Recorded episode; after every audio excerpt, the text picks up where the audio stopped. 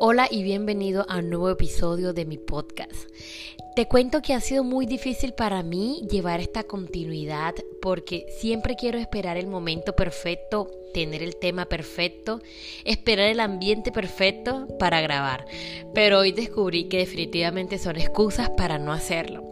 Por eso no me voy a detener. Y cada vez que tenga un tema que me sale de mi corazón, lo voy a grabar inmediatamente para ti. Hoy te quiero decir algo. ¿Te has sentido alguna vez mal porque no sabes lo que quieres? Pues déjame decirte que no tienes que saberlo todo. No siempre hay un plan andando, un objetivo a diario, una meta, una lucha. A veces solo tenemos momentos de recesión, donde podemos aprovechar para conocernos, para nuevas decisiones, nuevos gustos, intentar nuevas cosas, hacer lo que no te habías atrevido. O simplemente sentir la brisa, que las horas pasen, que no te sientas ni a ti misma.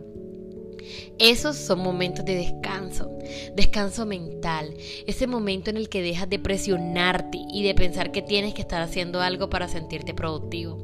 No te sientas mal si no sabes lo que quieres, pero por lo menos ten muy definido todo lo que no quieres.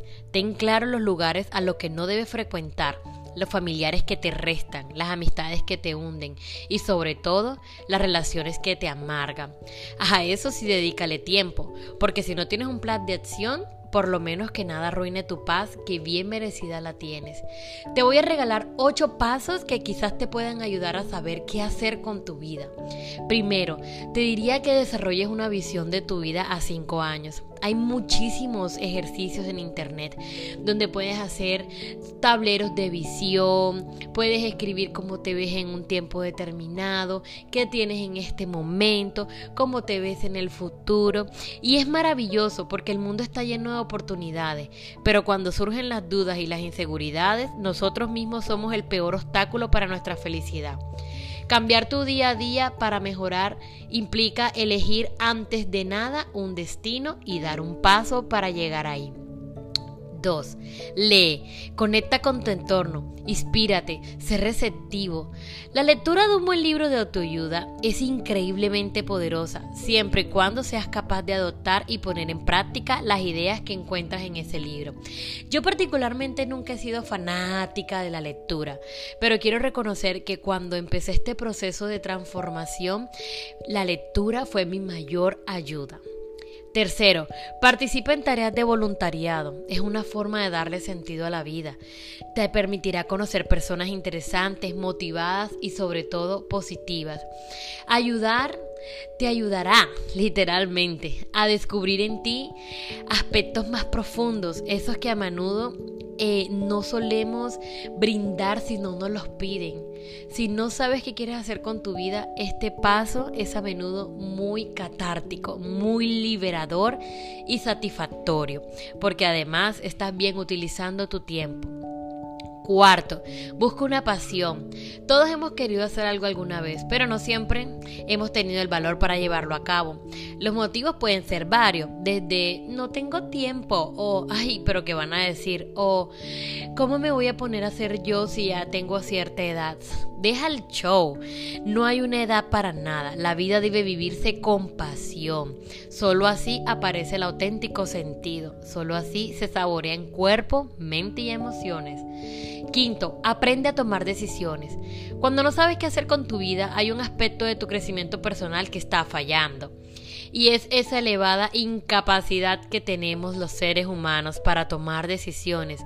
Es que nos cuesta. Parece como si fuese dinero que debitan de nuestra cuenta. Aparecen las dudas, las inseguridades. Son tanto nuestros miedos que al final no decidimos nada y optamos por quedarnos en ese lugar donde nada nuevo pasa. Ese mismo, la zona de confort. Sexto, responde libre de miedos a la pregunta, ¿qué quiero hacer? Atrévete a responderlo sin límite. ¿Qué quiero hacer con mi vida? Y no te reprimas, no te excuses, no, no me vengas con respuesta, me gustaría hacer esto, pero no puedo porque. Contesta con sinceridad y seguridad, sin usar condiciones, porque si es importante saber tomar decisiones, aún lo es más tener claro nuestros objetivos. Dite a ti misma, quiero ser feliz, quiero ser autosuficiente, quiero trabajar en lo que me gusta. Asimismo, sé que lo que más deseo es ver felices a mi familia, por eso sé que tengo que hacer cambios en mí para darles lo mejor. Quiero ascender en mi trabajo. Dilo y dilo fuerte en este momento. Cinco segundos. Piensa en tu mente. ¿Qué es eso que tanto anhelas? Quiero paz. Quiero una pareja que me ame. Quiero mejorar mi estado de ánimo. No quiero estar tan enojada.